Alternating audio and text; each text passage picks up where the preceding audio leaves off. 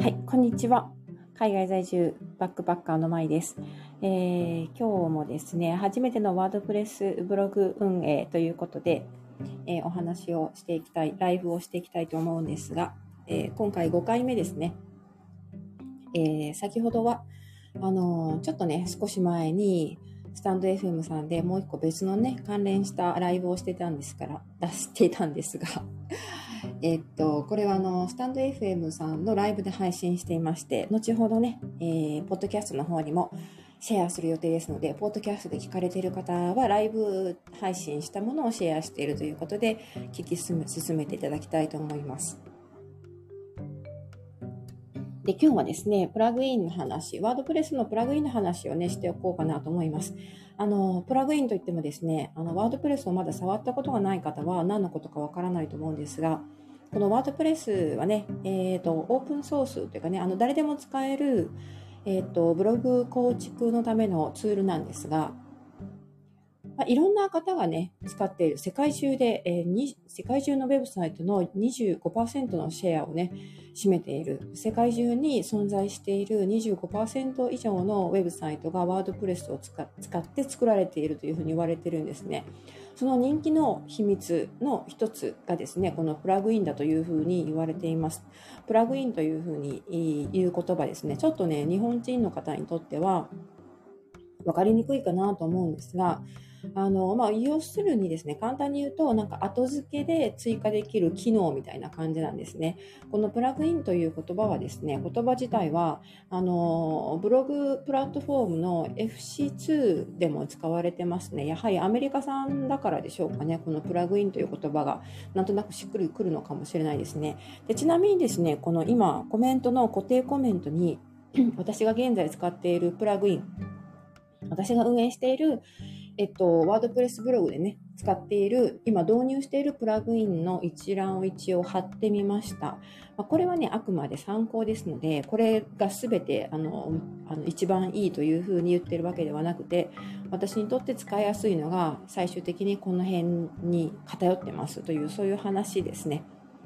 はい。でですね、あの、えっと、ポッドキャストで聞かれている方は、詳細欄にね、えーこのプラグイン一覧を貼っておきますので、そちらの方を参考にしてもらいたいと思います。でそもそもこのプラグインですね、プラグインって、えーまあ、後付けの機能というふうに言いましたが、ワードプレスのえっと、その母体そのものはですね、ワードプレスの会社が作っているんですけど、このプラグインっていうのは、ワードプレス社が出しているプラグインもあれば、そうではないものもあるんですね。まあ誰でもね、あの結局のところはプラグインっていうのを自分で作ってあのなんかすごくいいものをね作ったから、まあ、開発したからねあのみんな使ってもいいよということでシェアしているみたいなそういう形になります。はい、だからあのプラグインっていうのはそれぞれに作った人がいてであの使う方もですねユーザーもですねいろんな機能を持ったプラグインがあってそれぞれに特徴があるので使いやすいものを選んで使うことができるんですね。導入して、えっと、自分のワードプレスブログに使うことができます。でまあどんなことができるかっていうとワードプレスブログって結構ね基本的なことはねあの一通りできてできるんですけどちょっと細かいところとかですねあのディテールにね、あの、ちょっともうちょっと手が届かないっていうところもたくさんあるので、その辺をですね、うまくカスタマイズしたりとか、もうちょっとこういう機能を追加したいという時に使うのがプラグインなんですね。だからまあ、先ほどから何回も言ってますけど、後付けの機能っていう感じですね。どんどん後から追加していくことも、いくことができて、あ、こんな機能欲しいなっていう時に、そのプラグインを使えばこんなことできますよっていう情報があればですね、それを使って、えー試すことができます。で、あの、後付けの機能なので、もちろん取り外すこともできるんですね。後で取り外しも可能ということで、まあ、あの、つけたり外したりというのが割とね、自由自在にできるので、えーいろいろ試してみるのもいいかなと思います。ただこのプラグインですね、いろいろやっぱりね、そのワードプレスを運営するにあたって自分でね、作って運営するのに、できれば導入しておきたいプラグイン、最低限導入しておきたいプラグインというのがありまして、一応ね、上からね、順に説明しておこうかなと思うんですけど、あの、一番上に上がっている、このね、えっと、固定コメントの続きを読むというのをクリックしてもらうと、あの、ざっとね、全部、あの、文字が現れると思うんですが、一番最初に上がっているのが、アキスメットアンティスパムというふうにね、書かれてますね。これアンチスパムというふうに括弧して書かれてますけど、これ、あの、スパムを対対峙する、スタ結構、あの、前々前回ぐらいにお話ししたんですけど、あの、 WordPress って、えー、セキュリティの問題が一つあって、で、ここがね、初心者の方にとって不安なところだと思うんですね。セキュリティ面で、 WordPress ブログっていうのを狙われやすいというのがあります。だから自分でその防御対策として、このスパムをね、あのシャットアウトするものとか、自分であのガードをしていかないといけないんですけど、そのためのプラグインですね。割とこれはね、導入されている方が多いプラグインだと思います。あアキス Akismet Anti-Spam ですね。あんまりこれ口にね、出して読み上げることが少ないんで、ちょっと読み慣れてないんですけど、はい、とにかくアンチスパムですね。えー、あと、次の、あの、これ、え、えっと、アイウェオ順じゃないや、アルファベット順になってるんですけど、あの、あ、関宏さん、ありがとうございます。来てくださって、今日はプラグインということで、プラグインのお話をやっております。ルミさん、こんばんは。ありがとうございます。来てくださって、今日ちょっとプラグインの話なのでね、あの、なて言うんでしょう。ちょっとあの、まだワードプレスを触ったことがない人にとっては、分かりにくいかなかもしれないんですが、あの、とりあえず知っといた方がいいので、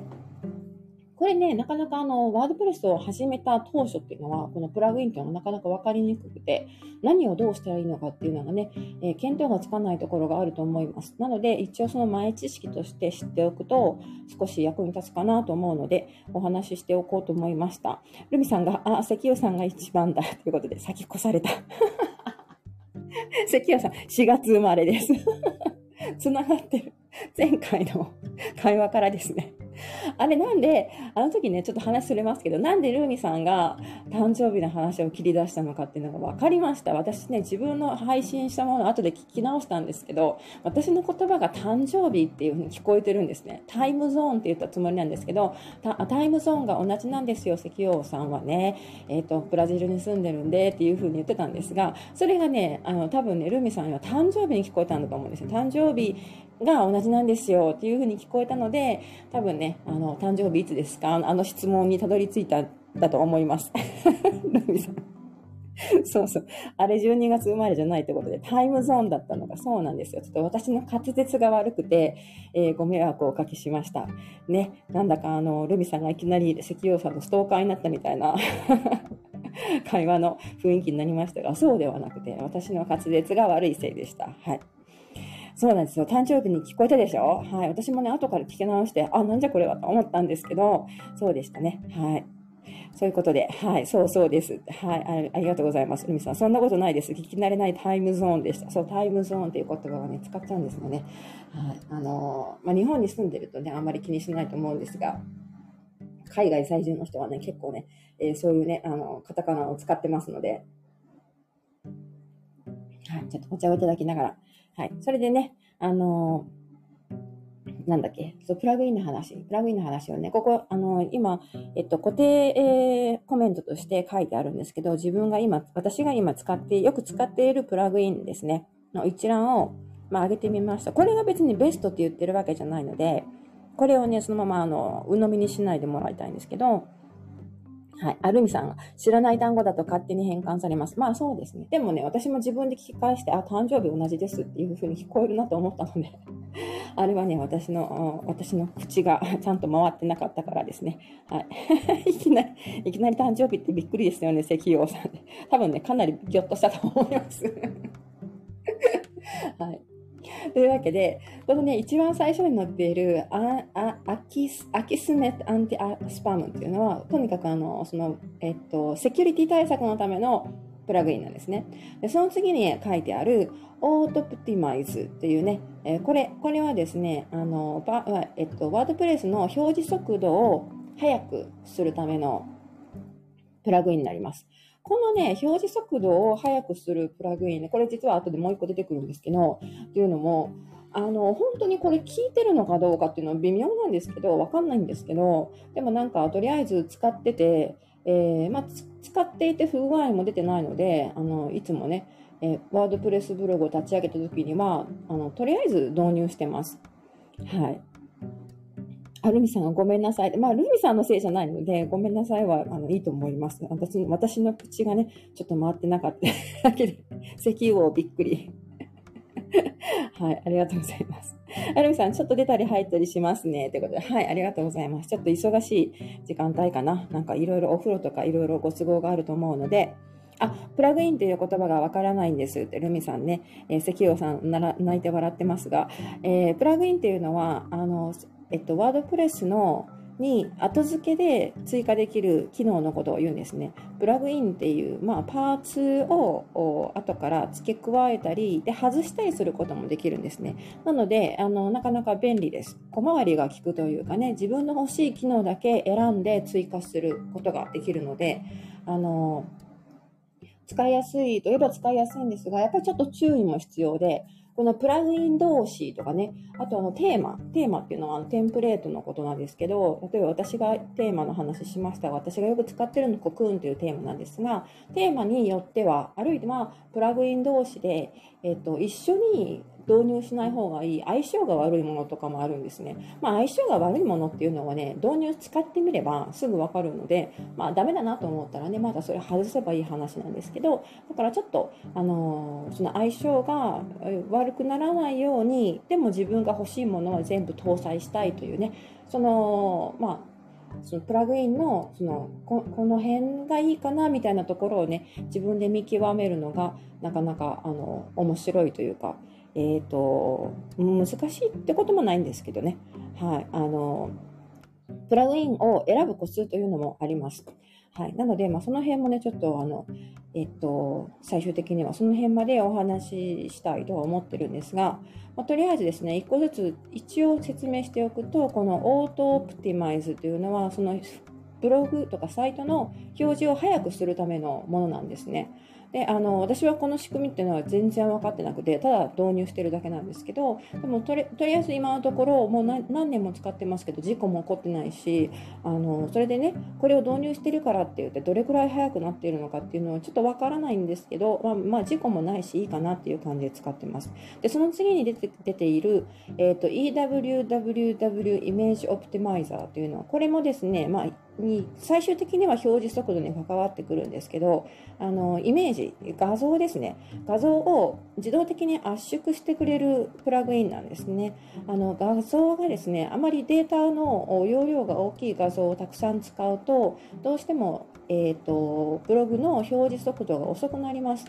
であの皆さんもね何かブログを読もうと誰かのブログを読もうと思ってクリックしたらなかなかこのブログがね表示されなくてなんか輪っかがヒュンヒュンヒュンヒュン回ってるだけでなんか全然うまく表示すぐにひょパッと出てこないっていう時があると思うんですがそれねあのもしかしたら画像が重かったりとか何らかの事情でそのブログブログそのものにちょっとあのミステイクがあって表示が遅くなっているのかもしれないですね。そういうのを避けるために画像を大きいものを、えー、使ってででき大きいものを使いたいんだけど使っているんだけれども、えーと、表示を遅くしたくない場合に使うのがこれですね。あのイメージイメージオプトマイザーというふうにな名前がついてます。はい。そして、えー、これの次はですね、Google XML サイトマップスというのがあると思うんですが、これはね、最近ね、もうこうそろそろこのプラグインはもしかしたらいらなくなるかもしれないかなというふうに思ってるんですが、これまたあのテクニカルテクニカルな話になるんですけど、Google の、えー、っとね、サイトマップというのがありまして、サイトマップという言葉も分かりにくいですよね。あのサイトマップっていうのは本当にね、あの初心初心者にとっては非常に分かりにくいな名称なんですけど、これを導入しておくことで、Google の検索エンジンですね、検索エンジン Google に自分のサイトをえーと、よりよく見せることができるという、まあ、あのかなりかいつまんで言うとそういうことになります。はい、だからこれはね、えー、検索エンジン対策として導入しているものなんですね。で、でも、あの、先ほども言いましたけど、たこれね、もうすぐね、いらなくなるんじゃないかなっていう予感もあって、まあ、いらなくなったとしてもね、私はしばらくこれ、あの、キープしたままになすると思うんですけど、はい、でその次に書かれているのがジェットパックというね、これ、あのもうむちゃむちゃ有名なプラグインで、ワードプレイス使ってる人はみんな多分使ってるんじゃないかなっていうぐらいの優秀なあプラグインです。これで結構いろんな機能がついてて、このブログの解析だとかブログの自分のねワードプレスブログにどのくらいの1日のアクセスがあるかとか、まあ、ページビューですねとかねあとどのペどのページが一番読まれているかとかそういうことをねえー、チェックすることができる素晴らしいプラグインですね。その他にね、あの、ツイッターに、ツイッターとかフェイスブックに自動的に自分の投稿を、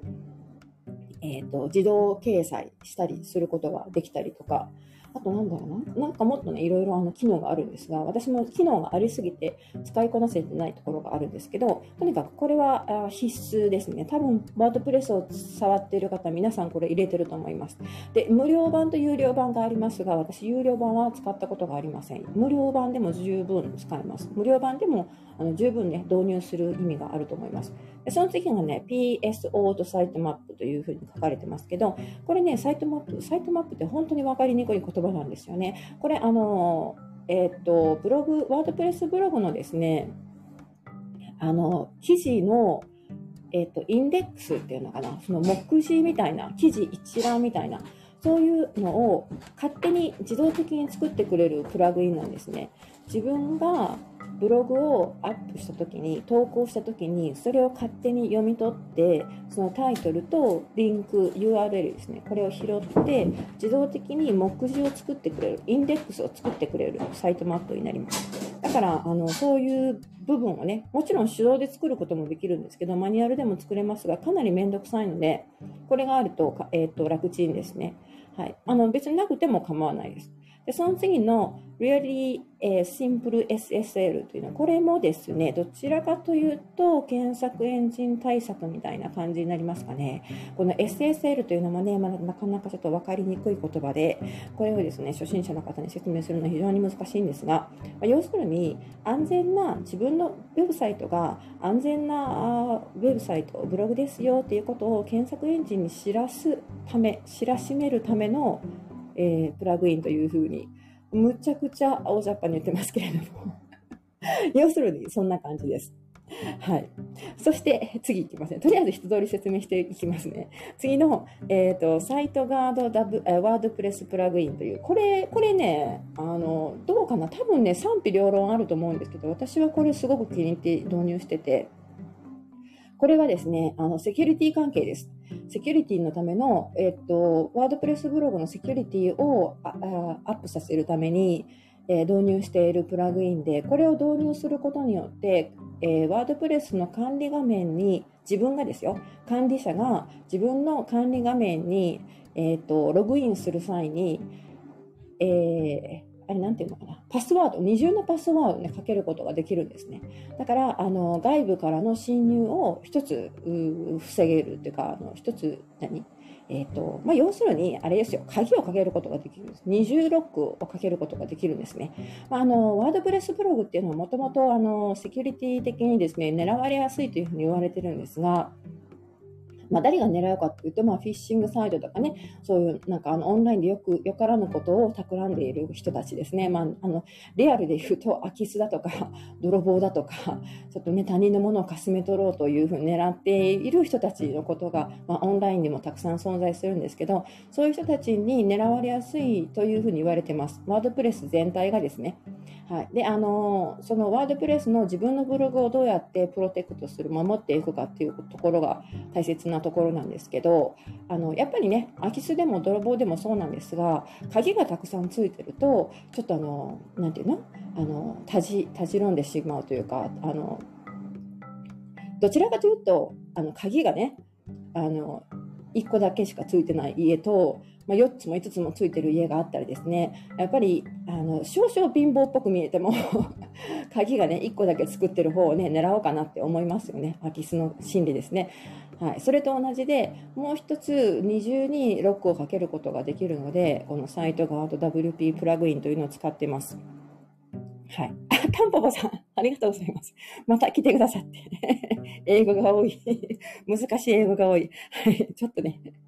このネタはね、英語が多くなっちゃいますね。はい。まあ、英語と言ってもね、別に英語の意味とか全然関係なくて、名前だけなんですけど。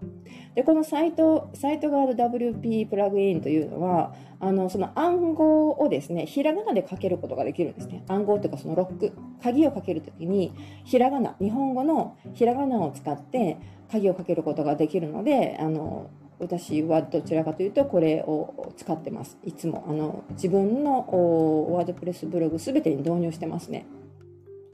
やはりひらひらがなっていうのはアルファベットのね、パスワードをするに作るにしても、アルファベットよりもひらがなの方がやっぱりグレードが1個上というかね、困難さ、その、えー、っと、パスワードを破るのがですよ。破るのに、あの、困難さが一歩増すと思うんですよね。あの素人考えなんですけど、だから、えー、ひらがなでパスワードが設定できるということで、えー、このサイトガード WP プラグインというのはずっと結構もう長い間使ってます。で、その次のですね、スピードアップ JavaScript to Footer というふうに書かれてますが、これもね、先ほどの一番上からあと A で始まる Auto-Optimize というのがありますが、これと同じで、サイトの表示速度を上げるためのプラグインですね。で、まあ、これもね、あの、本当にどんだけの効果があるのか、導入するのとしないので、どれぐらい違うのかっていうのはわからないんですけど、正直ね。でも、とりあえず、まあ、事故もないし、あの、不具合とかも出てないので、ずっと使い続けてますね。はい。で、その次ですね、W のところまで来ましてね、え、ー、と、ワードプレスポピュラーポストというのがありますが、これはね、あの、ワードプレスのその読まれている投稿の中で、えーと、どれが一番人気があるかっていうのをね、えー、ピックアップしてくれるプラグインになります。もちろんね、自分でわざわざ手動であのチェックして、アナリティクスとかをね、解析、分析なんかをチェックして、どのページが一番人気があるのかなっていうふうに見ることはできるんですけど、まあ、それよりもこういうプラグインを使った方が早いので、えこれを使っております。で、この最後のね、えー、っと、これちょっと切れてるかな？多分あのコメントに入りきらなくて切れてると思うんですけど、もう一個ね、あの WP マルチバイトパッチというプラグインがありまして、これはね、なんでかわかんないんですけど、いつも入勝手に入ってるので、そのまま放置してます。なんかもう、あの、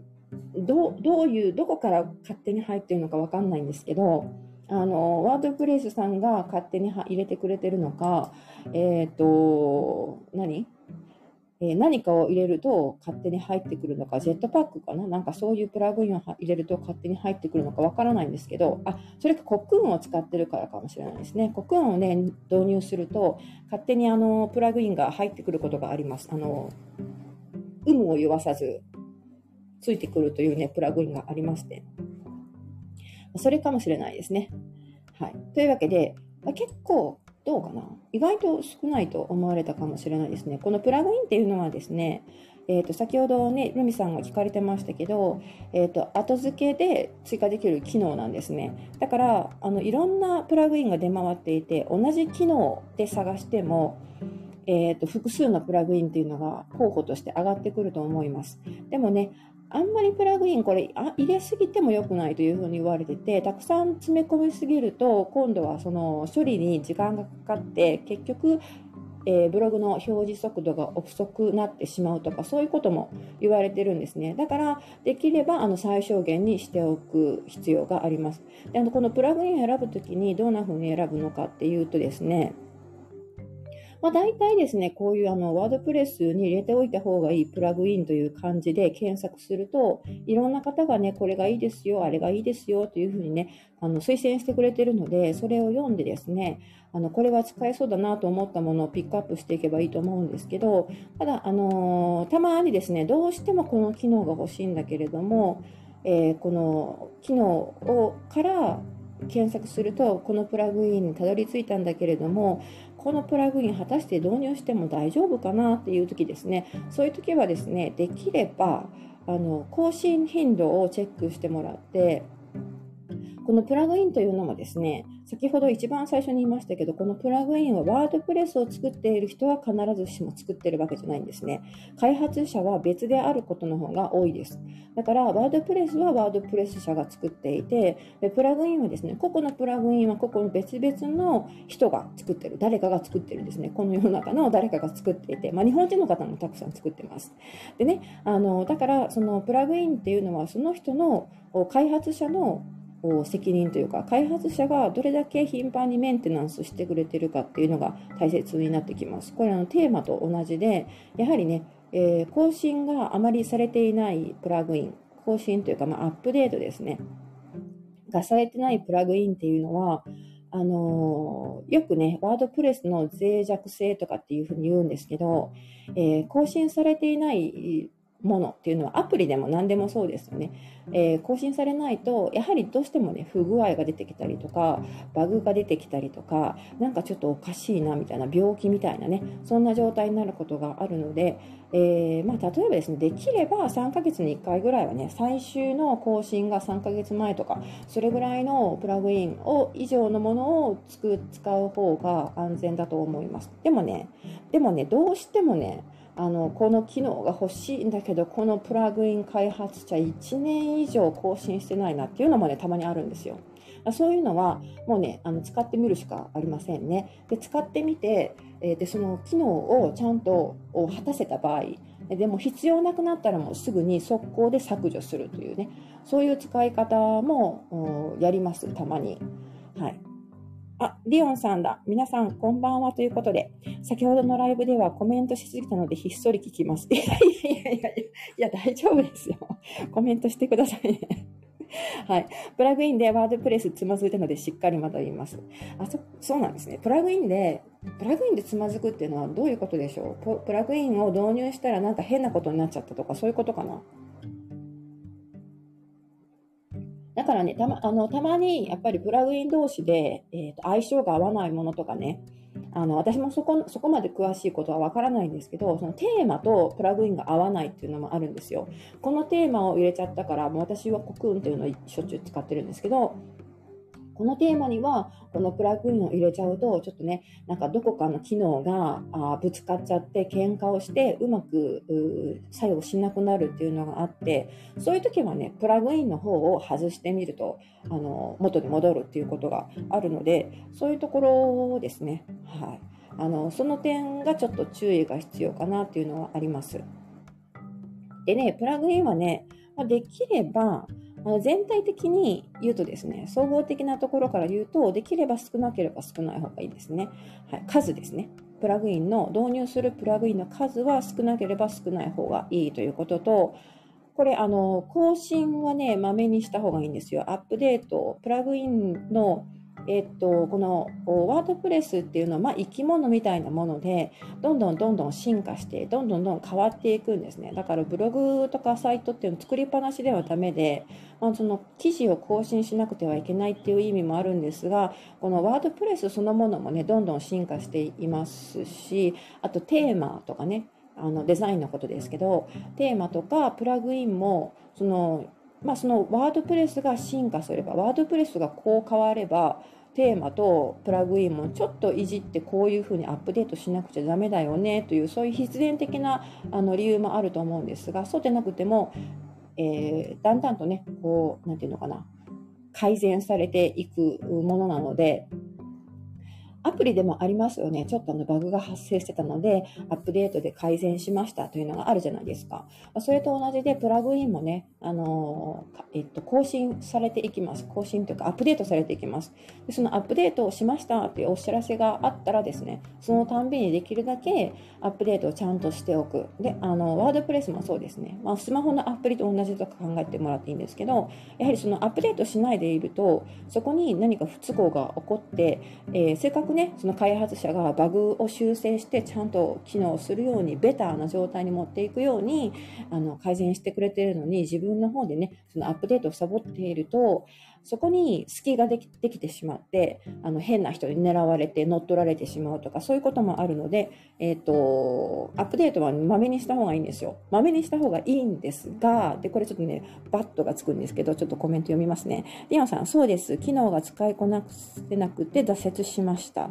ああ SEO とかいろいろ勧められるものを入れたんですとあるブロガーさんのを見ながらやってましたということで。ガーンなんかたくさん入れちゃった。かなり入れていらっしゃったのかなじゃあ。そう入れ入れすぎちゃうとやっぱりねあのなんていうのかなその相性が合わなくもない合わないものを入れちゃう可能性も高くなるのでリスクも高くなるのであのできればね本当はね少ない方がいいんですね。はい。でですねあの先ほどバットのところで止めたんですけど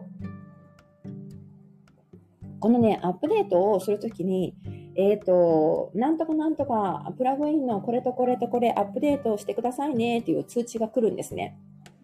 で、まあ、それを別に、あの、しばらくの間無視してしておいても大丈夫なんですが、あの、さっきね、できるだけ早い、早いうちにとか、こまめにアップデートをした方がいいです、とは言いましたが、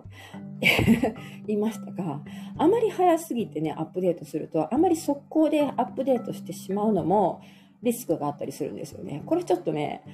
それどうなのっていうふうに思われると思うんですが、私もそう思うんですが。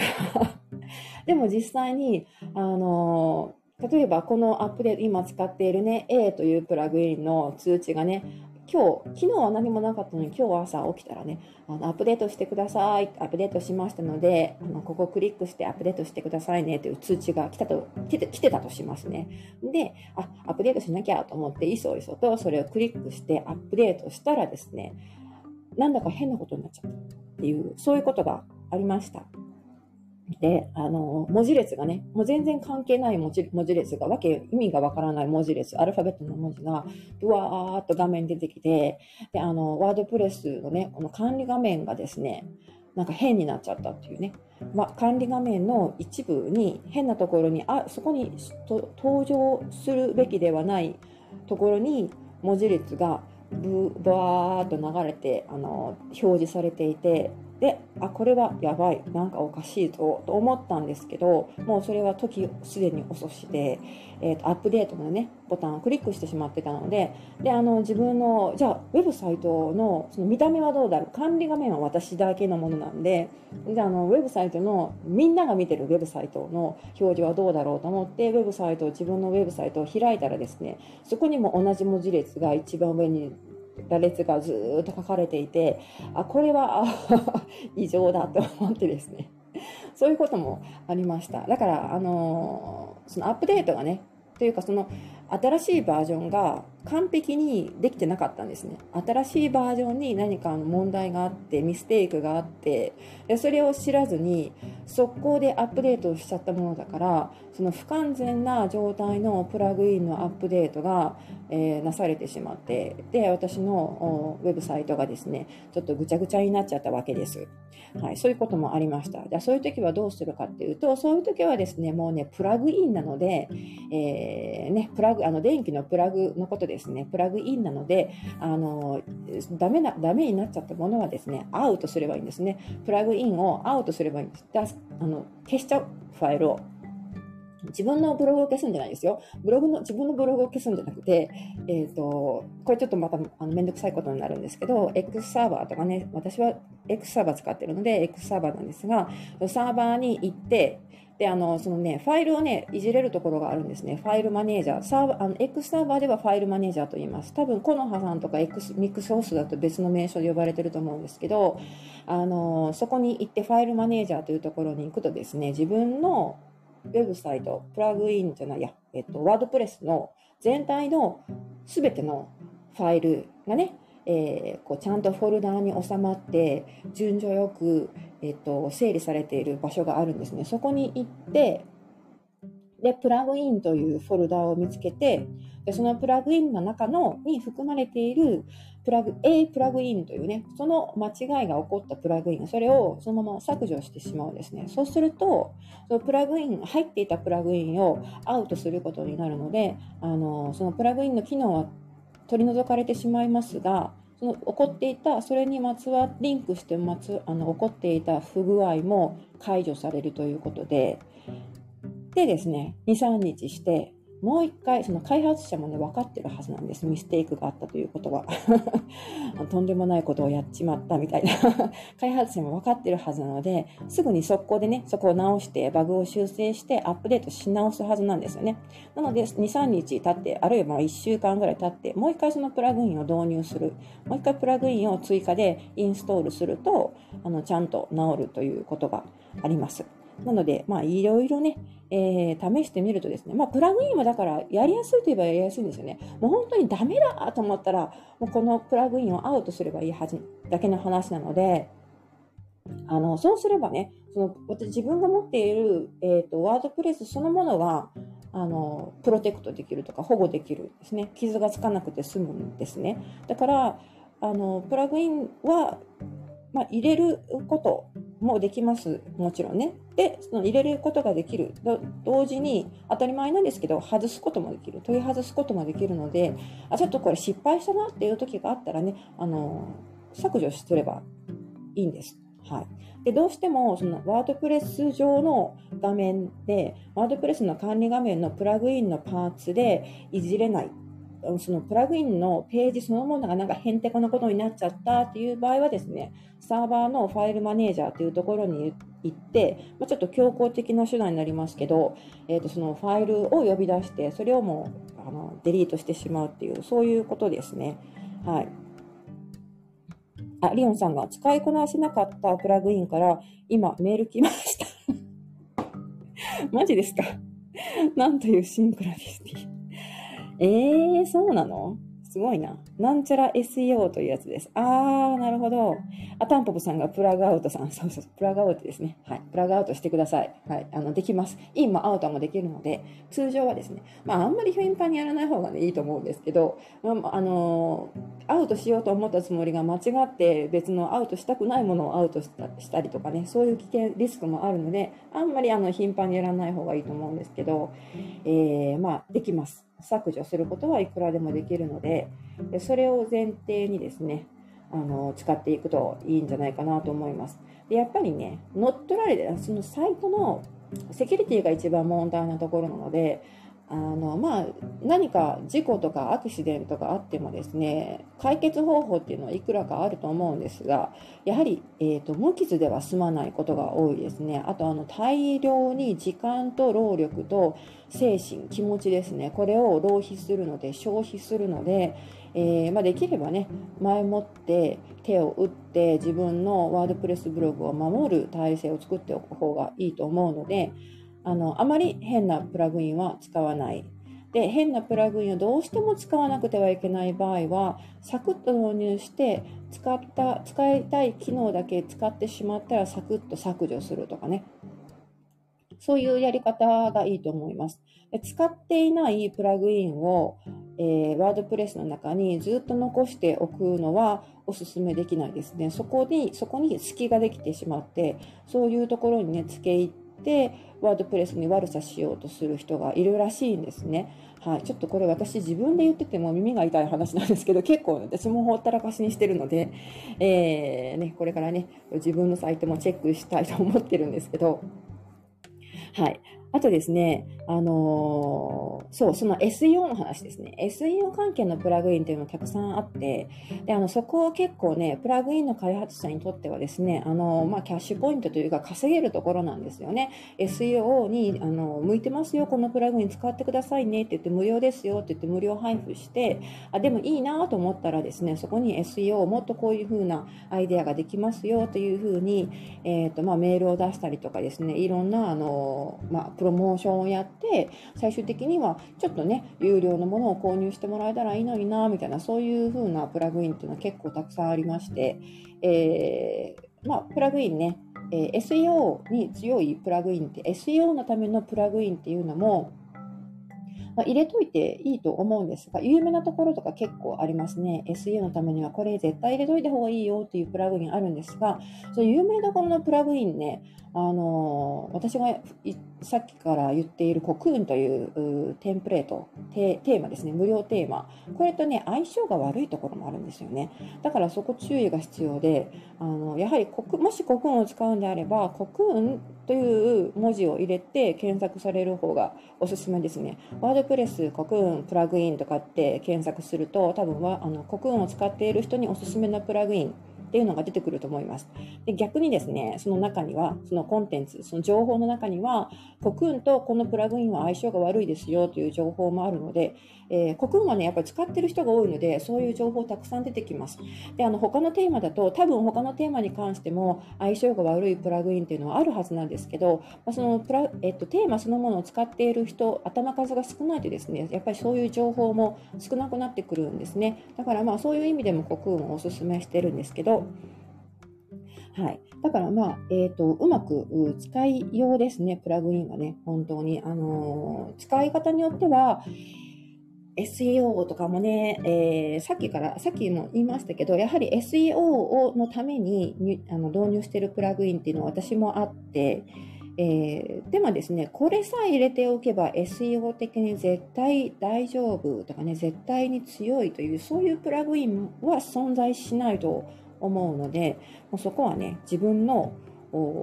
感覚というか自分の決定で選択で選んでもらいたい。ですね。はい。あの、あ、ディオンさんが、ブログ乗っ取り怖いです。うん、そうなんですよ。私少し前、Facebook 中国人の若い女性に乗っ取られました。ああ、Facebook ね、結構あるみたいですね。そういうね、あの、乗っ取りって本当にあるので、えー、ワードプレスもね、割と狙いやすい、狙われやすいというふうに言われてます。さっきも言いましたけれども。だから、あの、自分でちゃんと防御するというね、そこが大切かなと思います。まあね、狙われてしまったらね、もうどうしようもないって、プロに狙われたらね、もうね、何をどうやってもひとたまりもないというところがあるんですけど、まあ、狙われないためにですね、あのまたさっきも言いましたけど、このなんだっけ、サイト側と WP プラグインとかそういうのを使って二重にちょっと余計に鍵をもう一個付け加えるとかね、そういうことはまあまあまあね、まあ、気休めにしかならないかもしれないんですが、少しは役に立つかなというふうに思います。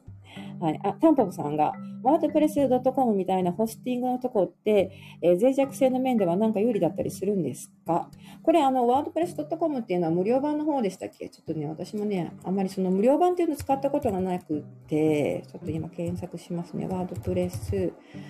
.com。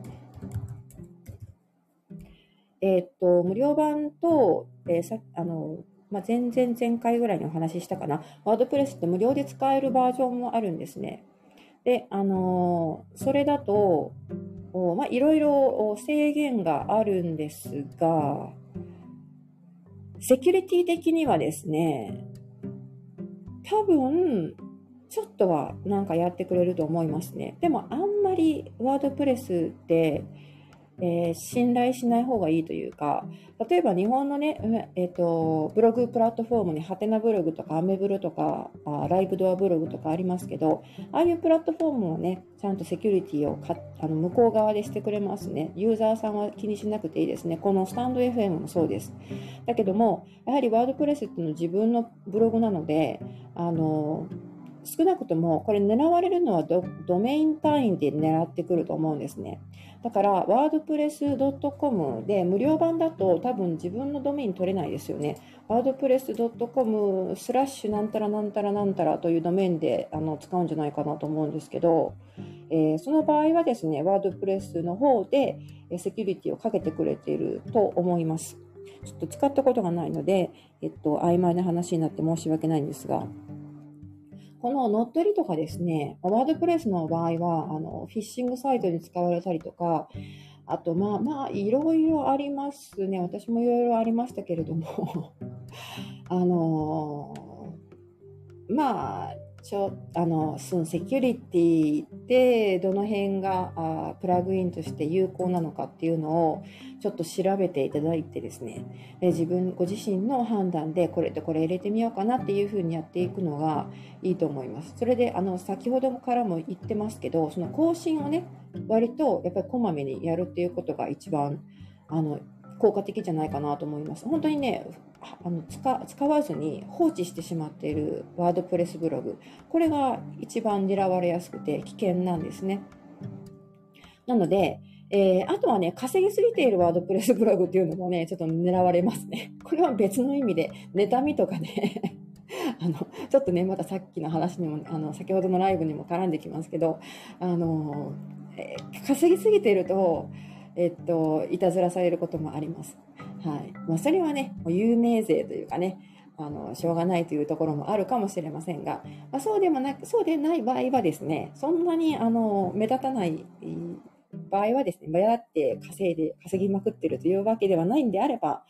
えー、ちゃんとね、セキュリティを自分でかなんとかやってれば、普通はな大丈夫だと思うんですけどね。あとね、X サーバー使うと、X サーバーの方でいろいろあのセキュリティ対策を少しやってくれます。だからちょっと安心。で、万が一自分のサイトがね、乗っ取られたりとか、あとなんかいたずらされてしまったりとかしてもですね、X サーバーのさんの方に相談してみれば、あの、こういう風にしてみてはどうですかという風にいろいろ教えてくれます、教えてくれると思うんですね。教えてくれるらしいんですよ。話に聞くと。私がそういう体験がね、あのそこまであるわけじゃないんですが、私はその、乗っ取られる前に、えっ、ー、と、X サーバーさんから警告が来て、こんな風になりた、あの、なんか変なアクセスがあったので、ブロックしましたよ。あなたのブロック、あの、あなたのウェブサイト全部ブロックしましたっていう風に、解除方法はこうこうこうこうこうこうでっていうのを、あの、教えてもらって、それでやったので、まあ、その、前段階で、被害に遭う前で、食い止めてもらったっていう経験があるんですね。だから、あの、まあ、そういう意味でも、サーバー選びも大切ですね。はい。なので、えー、まあ、その辺も含めてですね、えー、と、プラグインとかで、えー、対策することも大切ですということです。で、あの、このワードプレスブログに関しては、自分で運営する独自ドメインのワードプレスブログに関してはですね、本当に自己責任になります。もう本当にね、しょうがないですよね。それ一軒家だから、マンションとかのではないので、管理、管理人さんもいませんし、まあ、全部自前です。なので、プラグインで対策する。いろんな方法で対策するというやり方ですね。で、あとね、ちょっと面白い話も今日しようと思ってたんですが、このプラグインに関連してですね、あの、今私が気になっているプラグインというのがありまして、ワードプレスってすごくいろんなことがね、できるんですね、今ね。で、私が今気になっているのはですね、自分のワードプレスブログを、えっ、ー、と、自分のワードプレスブログのコンテンツを有料化して売ることができるんですね。これあの言ってみればノートといえば分かりやすいかなと思うんですがノートをね使ったことある人が多分、えーと、 stand.fm さんのリスナーさん多いので、えー、ノートみたいなことがですね自分のワードプレスブログでできるってことなんですね。これね、あの、日本人の方が作ってるみたいですね、このプラグイン。 codoc と言います。codoc.jp というところが作ってるんですけど、まあ、JP アドレスだから多分日本人が作ってるのかなと思うんですね。あの、コンテンツをそのワードプレスのサイト上で販売、課金できるというね、えー、購読と読むらしいです。はい、だから、プラグイン、購読とかで検索すると出てくるんじゃないかなと思います。ワードプレスプラグイン購読とかでね、調べてみてください。でですね、これを使うとですね、私まだ使ったことないんですね。導入したこともないんですが、あのそのサイト上のでこう公開しているブログ記事ですね、これを記事単位で販売したりとか、まあ、有料化ですね、有料化して販売したりとか、あとは定期購読とか投げ銭、こういうのもできるらしいです。で、あのまあ、本当にノートで行われている機能、クリエイターサポートのための機能をですね、そっくりそのまま自分のワードプレス上でできるってことですね。でまあ、気になるのが手数料なんですが、ここのね、購読というプラグインの使用手数料、その有料化して、その報酬が発生した場合ですね、収益が発生した場合に販売手数料というのが取られます。で、販売額の15%、そして、えー、売上金の振込手数料というのがですね、1回につき300円取られるので、売上金をね、こう自分のえー、と口座に移してもらうたんびに1回300円ずつかかるということなんですが、まあ、販売額の、ね、15%なので、えー、まあ、手数料としてはかなりあのお得お得というかリーズナブルな方かなと思います。で、使うのは利用すること自体は無料なので、無料で導入できて、無料で使うことができて、ただ、その課金して、自分のコンテンツに課金して、それが実際に売れた売れた時、販売された時に、えー、この販売手数料がかかるというね、そういう仕組みになってるんですね。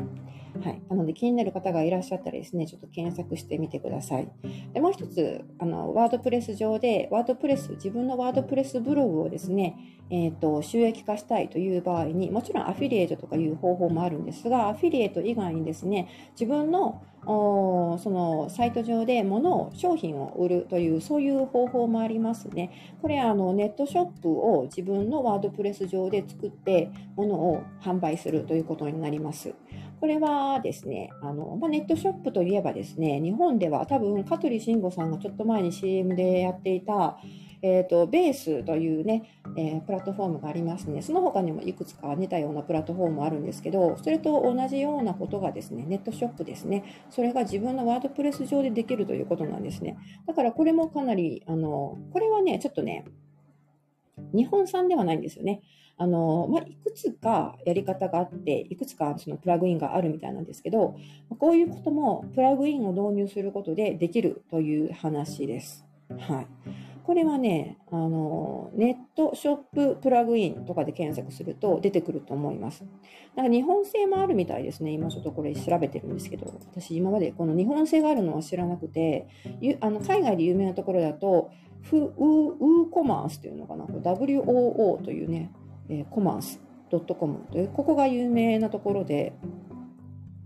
あの、ここは、あの、世界的によく使われてますね。ちょっとやっぱりね、使い方が難しいというか、いろんなことをね、また勉強しなくてはいけないので、ワードプレスの初心者の方にとっては、えー、ちょっとあのハードルが高いかなっていう感じがあります。でもね、あの日本語の、えっ、ー、と、日本語のというか、日本で作られた、え開発されたそういうプラグインもあるみたいですね。今ちょっと見てるんですが、ワードプレスのサイトで簡単にネットショップが作れる決済も楽々設定ということになってますね。